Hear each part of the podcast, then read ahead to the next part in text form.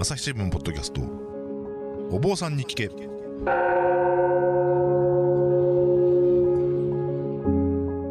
朝日新聞コンテンツ編成本部の久保智義です、え、不安を抱えて生きる人々が大勢いるコロナ禍の時代日々の気になるあれこれをお坊さんに聞いてみようということで始まったお坊さんに聞け、え、いつもはちょいつもとはちょっと視点を変えて普段の生活では得られない気づきを発信したいということでお送りしています、えー、今回も大阪文化部の武田真翔デスクはお休みで、えー、代わりに私久保がお送りいたします、えー、さてこれまで過去3回にわたり非常にあの重い、えー、テーマでお送りしてきております、えー、自死それから安楽死尊厳死、えー、人工妊娠中絶と。なかなか、まあ、そこら辺がですね難しいテーマですけれども仏教でどう捉えられているんだろうかというところで、えー、龍谷大学の特任准教授で、えー、お坊さんでもいらっしゃる大谷由香さんにお話をお伺いしてきました。えー、それでですね最終回はですねちょっとあのー、なかなかヘビーな3回を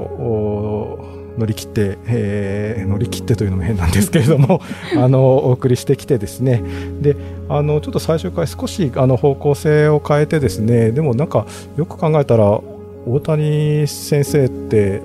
こういう専門じゃなかったんじゃないかというところでですね、えー、なんででもそのこんな研究をされたんだろうっていうようなところをちょっとお伺いしてみたいななんて思ってですね、えー、最終回お送りしようと思います、えー、大谷さんよろしくお願いいたします。よろしくお願いします、はい、であのー、まあ大谷さんこんな専門じゃなかったよなって言ったらですね もともとはえっ、ー、とその現代的なあの話っていうよりはですね、えーと、中世ですね日本の、はい、えー、大体こう鎌倉時代、はい、それから室町時代あたりぐらいまでですか、はい、ちょっと後までいきますかね？の戒律、まあ、ここは仏教の戒律の専門ということですよね。はい、そうです。でもあのちょっと具体的にその中世の戒律って、えー、言ってもあの多分ピンとこないと思うんで、はい、少しちょっと分かりやすくこうあのお話しいただくとどんな研究内容になるんですか？はい。あの、私が、あの、本来専門としておりますのは、今お話しいただいたように、まあ、鎌倉時代から、まあ、室町時代ぐらいにかけての、日本の、まあ、戒律の、まあ、解釈がどんな風に変わってきたのかなっていうのを研究しています。あの、今までお話ししてきたようにですね、あの、会は、あの、経典内にしっかり説かれておりますし、うん、律に関してはお釈迦さんがですね、実際に教団運営をされた時に、どういうふうに、あの、定められたかというものが残っていてですね、うん、こういったようなものっていうのは、やっぱり、仏説ですから、はい、絶対、あの、変えてはいけないものなわけですよね。はいはい、でも、とはいえ、インドで2500年前に行われていた、あの生活をじゃあ同じように日本でやってくださいっていうとなかなかやっぱり地域も違うし、ね、時代も違ってくるし、あのやっぱ合わないところがあるので、そういう場合にあのお坊さんはですね常にじゃあこう書いてあるけれどもあのこれの真意は何なんだろうかというような形で解釈っていうものを常に、あのややっていくんですよね。でそういったようなものがどういうふうに変わってきてるのかな、うん、どういうふうに、まあ、その戒律というものをあの日本の人たちがあの認識しながら、うん、あのその生活を送っていたのかなというのが私の専門です。その、まあ、仏説の経典とか、あるいはその、解律っていうもの以外にも、はい、その解釈っていうのをこう記した書物っていうのもいっぱいあるということなんですかね。はい、そうです。あの、そういった、あの、解釈についてですね、うん、あの、記されたものは、論というふうに言われまして、はい、あの、まあ、仏教ではですね、三蔵と呼ばれるものを合わせて、うんはいはい、そうです、そうです。はい。あのそれがすべて聖典という扱いになるんですけれども、はい、まあ、経とそれから律ですね。律像の律、はい、それとあの論。ですね。経律論とか、はい、あのなのでお釈迦さんの教えをどのように解釈していくのかといったところも、うん、あの聖典扱いになってくるっていうところが仏教の私はすごく面白いところだなというふうに思ってるんですが、なので特にその鎌倉時代、うん、あの鎌倉時代は非常に激動の時代でですね、すね。はい、あの中国との交流が仏教的には一番盛んになる時代あがはいはいはい。鎌倉時代なんです。で、そういう中国で実際に、まあ、戒律に従った生活をしているお坊さんたちを間近に見た日本人が、あ、こういうふうにしなくっちゃって言って大きくその戒律解釈を変えていくっていう時代でもあるんですよね。はい。なので、そのあたりを中心に、あの、研究をしています。はいはい。あの、それは、例えばこう、どんなことが、あの、ほの見えてきてるとか、分かってきてるという部分ありますか？あ、はい。はい。あのーすごく専門的な話をするとですね、あのー日本の戒律っていうのは基本的には、あの、鑑真和上がはい。奈良時代に、あのー日本にやってきてですね、で、まあ中国でこんな風に、まあ受戒をして、うん。そしてまあ、あの、お坊さんになって、こういう生活をするんですよということをお伝えになるんですけれども、平安時代になると、あの、最澄さんがですね、あの、そういった、まあ、その、受戒のあり方であるとか、は生活のあり方であるっていうのは、まあ、いわば少女のものなので、大乗の、あの、仏教に従った戒律のあり方というものを模索していくべきだはい。ということを主張し始めるんですね。で、そうい、そういう、最澄さん自身はその盆毛経という経典に従って、えー従った受戒と、それからあの生活というものを目指されているんですけれども、その受戒をする階段が比叡山に出来上がるんですね。はい、あの、はい私も、そうですね。はい、受けましたというしかないですが。はい。で全く受戒の方法も違うし、またその理念自体も全く違うものなんですけれども、いわば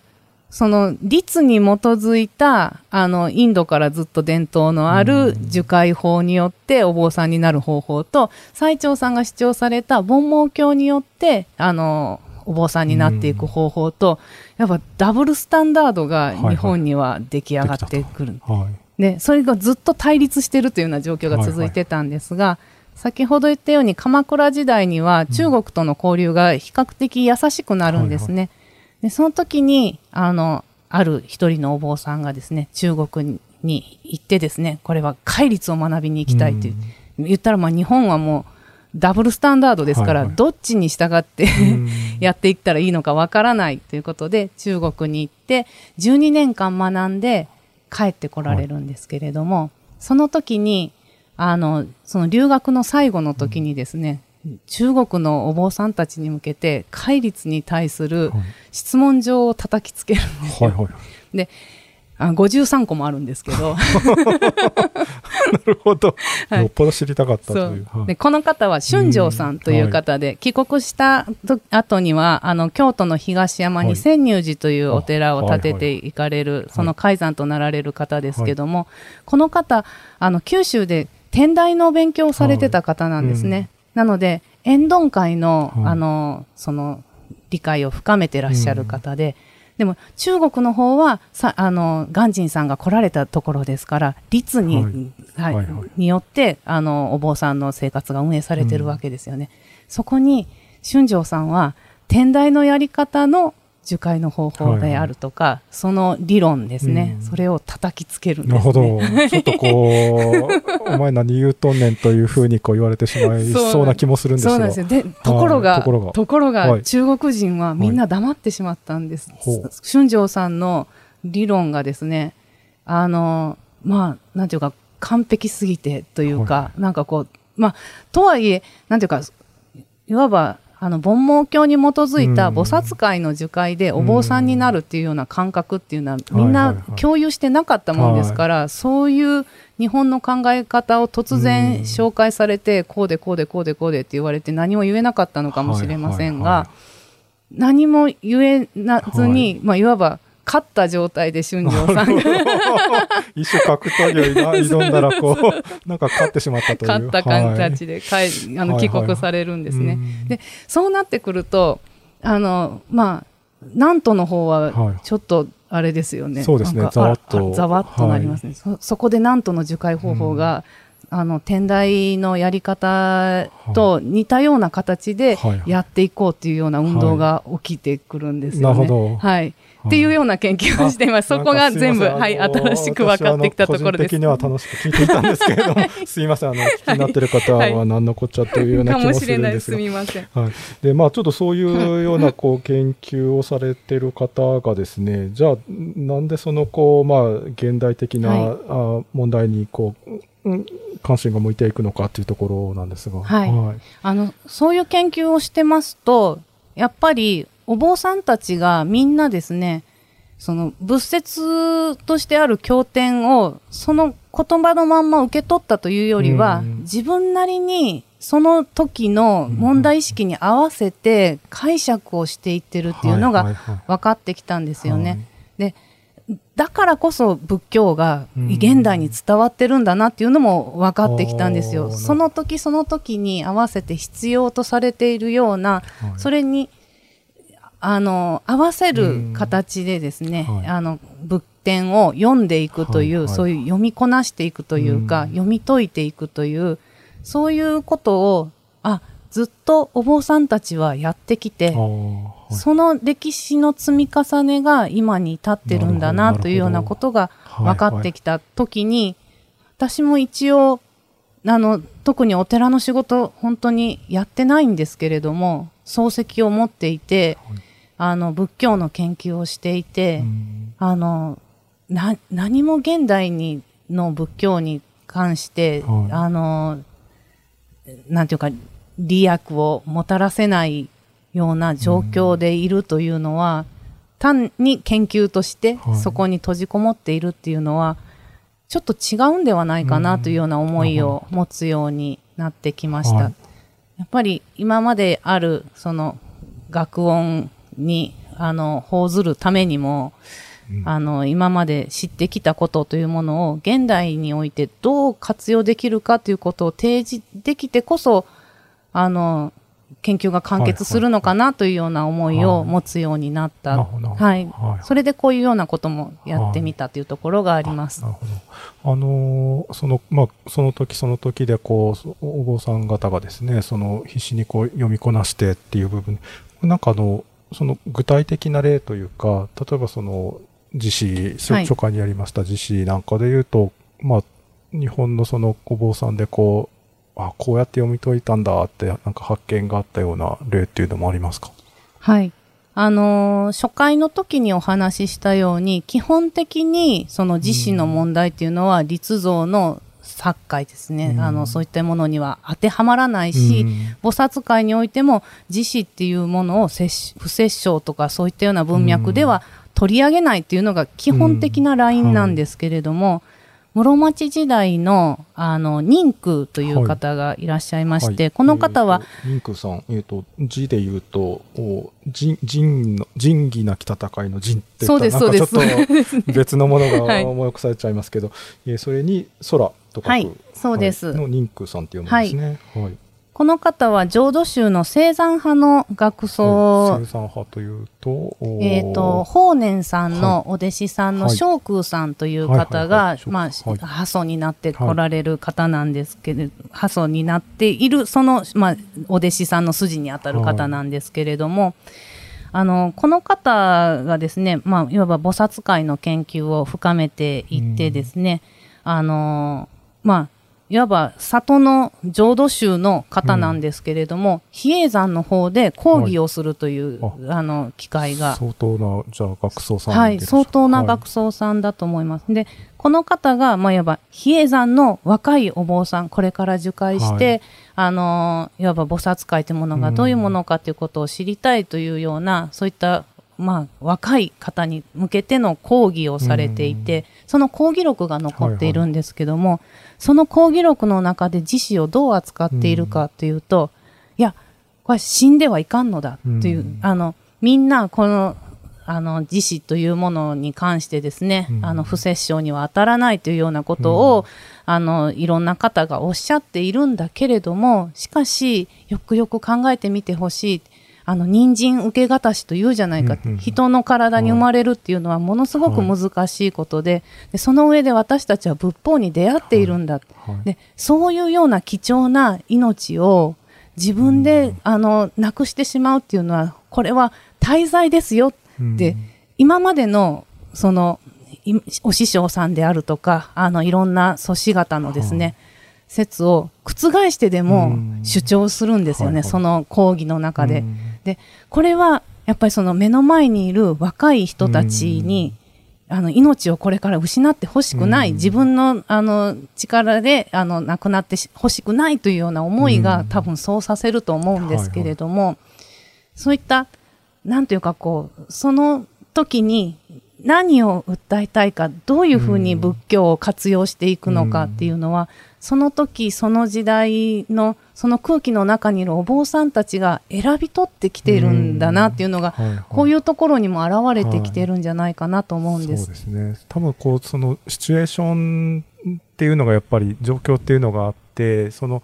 自殺、自自死を選ばれた方の遺族の前で滞在ですっていうのとですね、その、まあこれから勉強しようっていう人たちを前に死んでくれるなっていう思いで滞在だよっていう、そこはやっぱり相手が違うし、状況も違うしってはいいうと、ころで。そうですね。はい。そこはその場でこう読み解いて、で主張すしているっていうことなわけですね。はい、そうだと思います。やっぱりうんその、お坊さん自身が、やっぱりその、まあ、仏典に書かれているんですけれども、うん嘘を仏法だというふうに言って、人に説いていった人は、はい。もう絶対ダメですよっていうことが必ず言われるんですよね。はい。でも、今までの先輩たちが違うことを言ってる中、うん。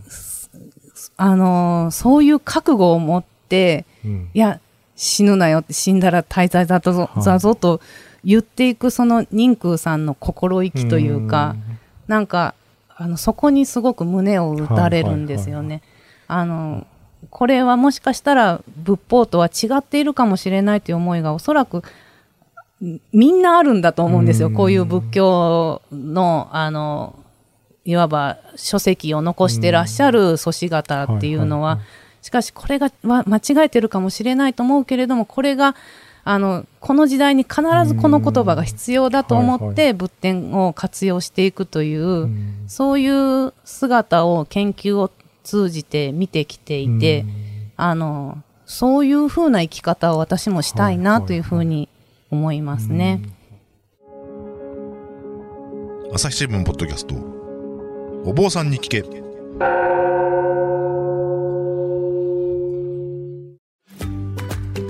SDGs シンプルに話そう。パーソナリティの木田光です。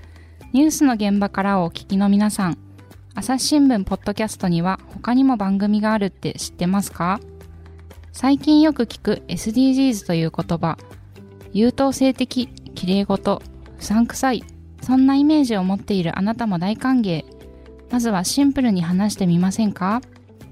複雑な世界がちょっと生きやすくなるかもしれません。アプリから SDGs シンプルに話そうで検索してください。あの、他にもそういう、こう、あ、こんな読み解きするんだみたいなので、面白い事例ってありますか？そうですね。あの、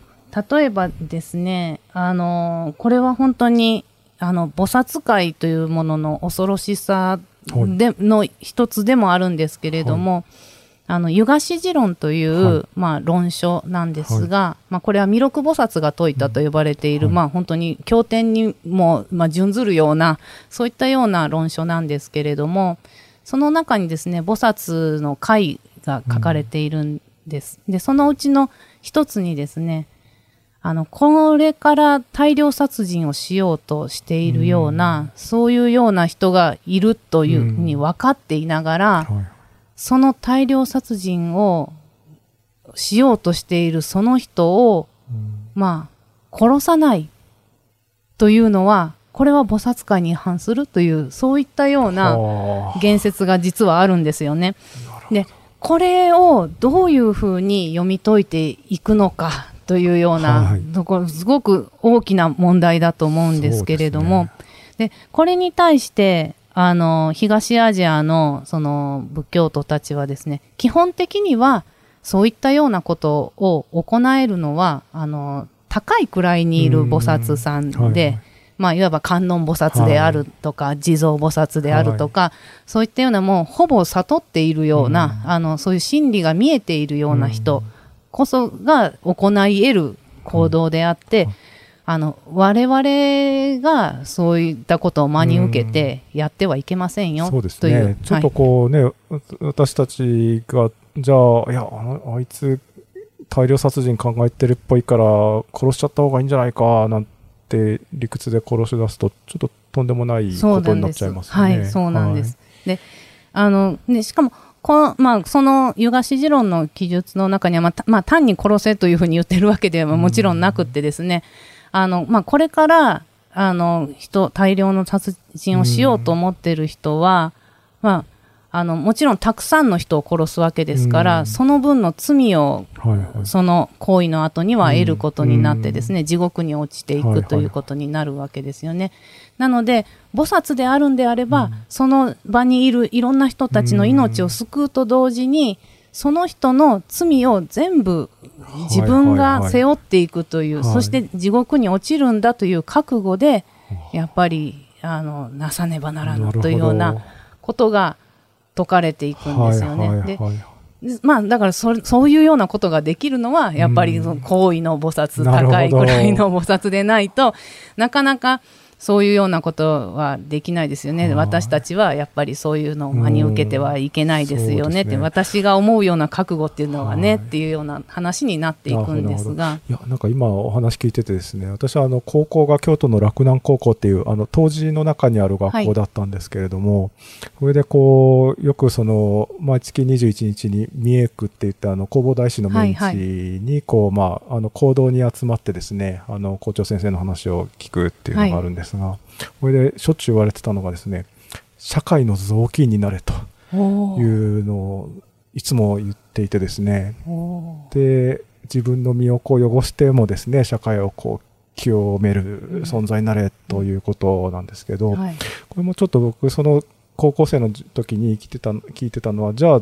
ちょっとすねそれもやっぱりこうじゃあ自分で手を汚してじゃあそういうこう悪を倒していいのかみたいな、うんうんあの今の大量殺人の考えてるやつをじゃあ殺していいのかうん。みたいなところになんかちょっとつつつながっていくなとうん。多分その当時からなんか若干危険な考え方なのかもしれないと思いながらちょっと聞いてたんですけど、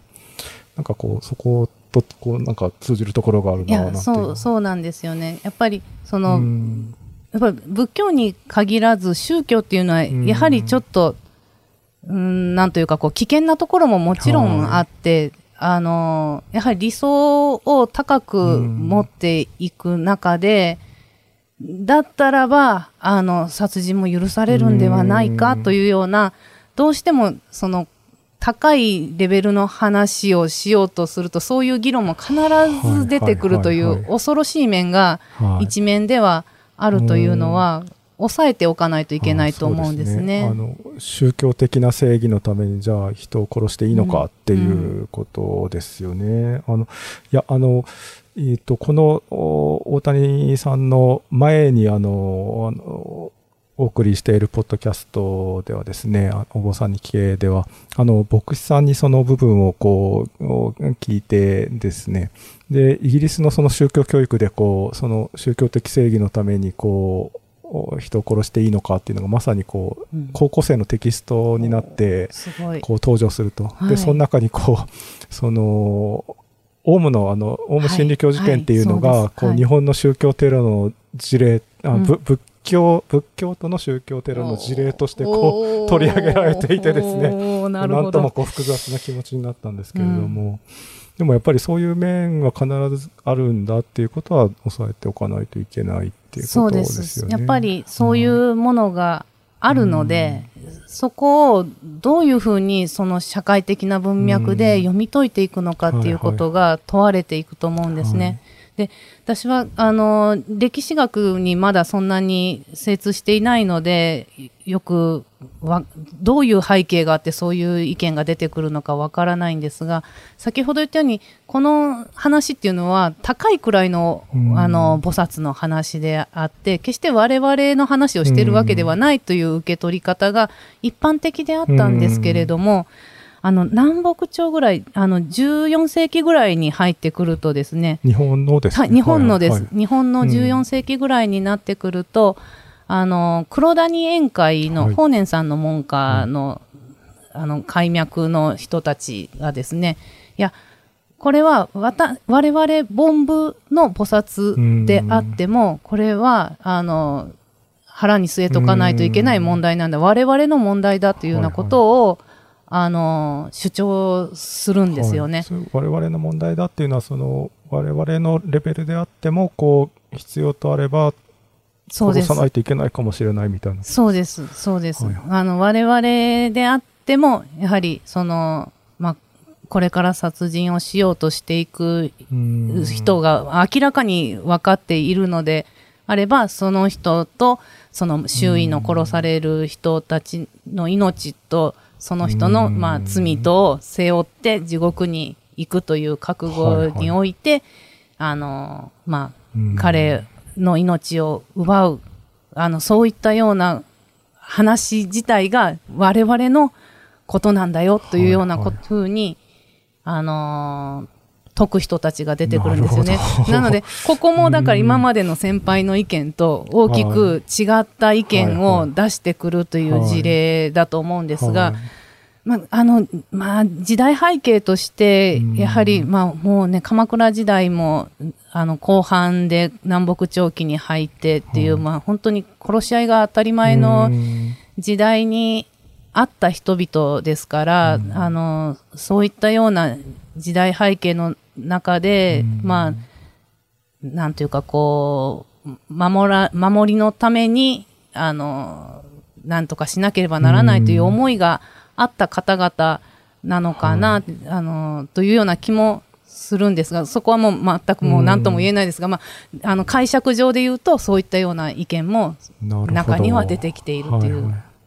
あそうすると、こう、まあ、今までこう、話を、こう、まあ、と、あの、ずっとこう、4回お伺いしてきてですね、その、まあ、その時その時の状況に応じて、こう、その、仏教っていうのをですね、こう、読みこなして、で、こう、なんとかその、今、目の前に苦しんでいる人たちを、こう、救おうとして、こう、いろいろこう読みこなして、えー努力してきたのが、こう、仏教の歴史になってきているはいっ。ていうのがまず一つはい。あると。で、ただ、一方で、その、そういうこう、まあ、うんこう教えを突き詰めていくと、ちょっとこう危険な部分に踏み込んでしまうような部分っていうのもあって、で、それもやっぱりこう、その時代時代の状況に応じて、例えばこう、死、死とかあるいは殺すってことに対してのこう、多分こう、価値観の変化っていうのが時代ごとにあったりして、ね、あの太平洋戦争の時だったらやっぱり仏教教団戦争に協力してきたじゃないかっていうところもあったりで、そこにやっぱり教学的な理論がはい。組み込まれていたっていうところもあったんでしょうから、でその時代時代の状況に応じてこう読みこなさないと読みこなして生かしていくのも大事だしでもそその時代時代の影響を色濃く受ける受けてるんだっていうことをちょっとあの自覚しておくというか。そうですね。それも本当に大切で、やっぱり、その、お釈迦さん自身が、あの、何のために仏教を説かれたのかという、そこの中心を離れてしまって、うん。教学だけの、いわばまあ、研究上の遊びのような形に仏教がなってしまっては、あの、大変危険なことになると思うんですよね。やっぱりその時代その時代に生きるお坊さんたちが、何のために仏教を活用していくのかというようなところをぶれずに考えながら、うん。でもやっぱり活用していかなければ仏教はつながっていかないっていうのもまた一つの真実なので、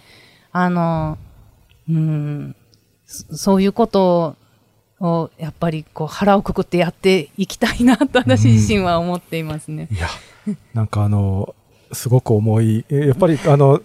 こう、最終回はこう、ちょっと気楽にこう、方向性変えてなんて、あの、言いながらこう話し始めたんですけれども、あの、やっぱりでもね、こう、その2500年のこう、歴史が積み重なっての話となると、まあ、必然的にやっぱり重くなっちちゃうのかなとも思いましたが。そうですね。やっぱり、そうですね。2500年間みんなが考え続けてきた、その層の上にいるというか、まあ、本当に死体の上に立っているというか、はい、そういうイメージが私の中にはあって、うん、うん、まあ、でもこうそのすごくカチッと固まったそのもう凍りついたようなこうのがこうなんかこう仏典というとやっぱりいかにもねこう硬い本にこう、ね、カチッと収まっている揺るぎないものみたいなこうイメージをやっぱりどうしても持ってしまうと思うんですが、はい、でも実際にはそういうものではなかったという。はいそうですね、やっぱりその特に仏典の中でも戒律なんていうのはもう決まっていて、これをやったら違反これは OK っていうのが明確に決まっているという印象を皆さんお持ちの方が多いと思うんですけれども。決してそうではなかった。その言葉自体がそのままあったとしても、それをどういうふうに解釈していくのかというようなところは本当にその時代に生きるお坊さんたちに委ねられている、うん、なんかそこの怖さと責任感と、あのなんていうかこう頼もしさというか、今までのバトンを受け取ってきたというような、はい、そういったような、うん、気持ちがありますね。あのお釈迦さんはそういうこういや解釈していいんだよみたいなこといややっぱり絶対守らないとダメだとかなんかお釈迦さんはそうそういうどういうかんどういうスタンスだったんですか？そうなんですあのお釈迦さんが亡くなる時に、はい、実はあのまあこれ少々会っていう言い方をされてるんですけども小さい小さい、はい、あの会戒律の会ですね、はい、まあ少々会についてはあのもう変えてっていいからな俺の死んだ後って言って言って あの亡くなられてるんですけども、はい、それはアナンが聞くんですよね。はい、であの言ってましたってアナンがあのお釈迦さん亡くなった後あのマカ歌唱にですね、先輩にこう伝えるとですねマカ歌唱が「えじゃあその少々会ってどれよ?」って言って聞かれて。うんいや、それは聞いてませんって 言って、めちゃくちゃ怒られるっていう逸話が。聞いとけよそうそう、聞いとけよっていう。ね、じゃあもうそんなん分からんから、じゃあこのまんまみんなで展示していくぞっていう話にはなったんですが、はい、とはいえ、やっぱり、そのお釈迦さんが優勝紹介っておっしゃるのは、私自身はやっぱりその時代に合わなくなっていったようなものは、あのある程度解釈を施しながら、はいはいはい、その活用していきなさいというようなことではないのかなというふうに思うんですね。はいはい、逆にこうねあのある程度こう解釈に幅ができたというか、うん、こう解釈の余地ができたと、うん、あの聞いてなくていいこともあったのかななんていう感じですかね。うん、まあでも多分記者でそれ聞いてなかったらきっと怒られると思いますね。はい、なんで聞いてないんだと。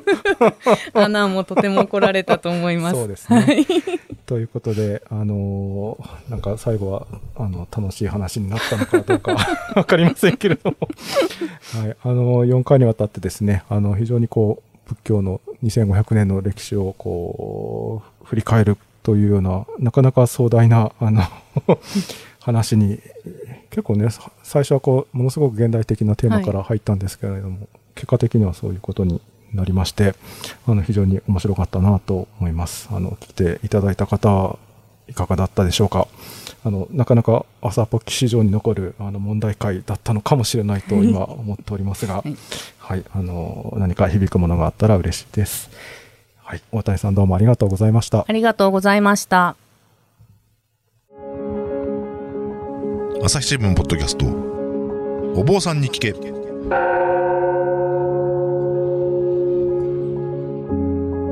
回もあの大谷さんありがとうございました、えー、それで何でもあの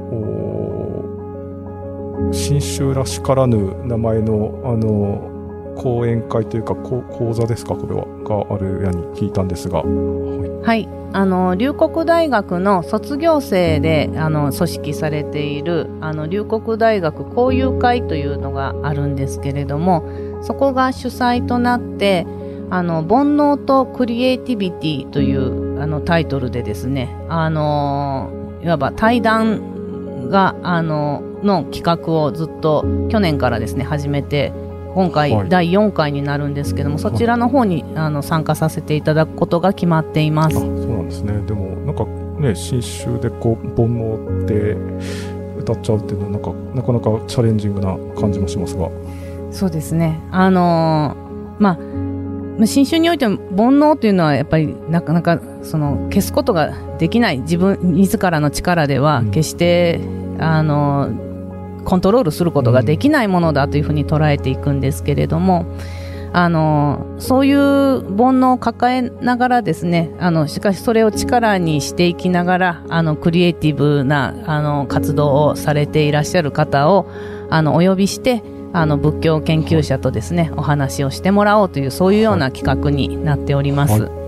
えっと、大谷さんはどんな方とご対談されるんでしょうか？はい、えー料理人でありまた飲食店プロデューサーでもある稲田俊介さんという方とお話しさせていただくことになっています。8月6日ですのでこの放送がもう行われている時にはもうこの対談終わってると思うんですけれどもあのオンラインで、えーその模様をですね対談の模様はあの放送されると思いますのでぜひご関心のある方は見ていただければと思います。あの龍谷大学の、えー交流会はい、のおホームページに、えーこの「煩悩とクリエイティビティ」というあのシリーズのおページがあるんですかね。はいそうですえーそちらからあのオンラインで聞いていただけるであろう、はいということですね。はい、はい、わかりました。ご関心のある方は、あの、チェックしてみていただけるといいかと思います。えーそれでは、あの、今回も、お今回もと言いますか、えーこれ最終回ですかね。えーなので、大谷さんとありがとうございました。本当にはあの、勉強になりました。あこちらこそありがとうございました。はい。朝日新聞ポッドキャストでは、えー皆さんからのご意見ご感想をお待ちしています。えーそれから、えーお坊さんに聞けの、あのまとめページもおできましたので、えー朝日新聞ポッドキャストお坊さんに聞けで、えー検索していただけますとそちらにたどり着くかと思います。えそれからアップルとかですね、え Google のポッドキャストのアプリなんかでも、朝日新聞ポッドキャストニュースの現場からというのをフォローしていただくと、毎週日曜日に、えお坊さんに聞け配信していますけれども、そちらの最新の回もチェックできます。えそちらのフォローもよろしくお願いいたします。え以上、久保智義がお送りいたしました。えではまたお会いしましょう。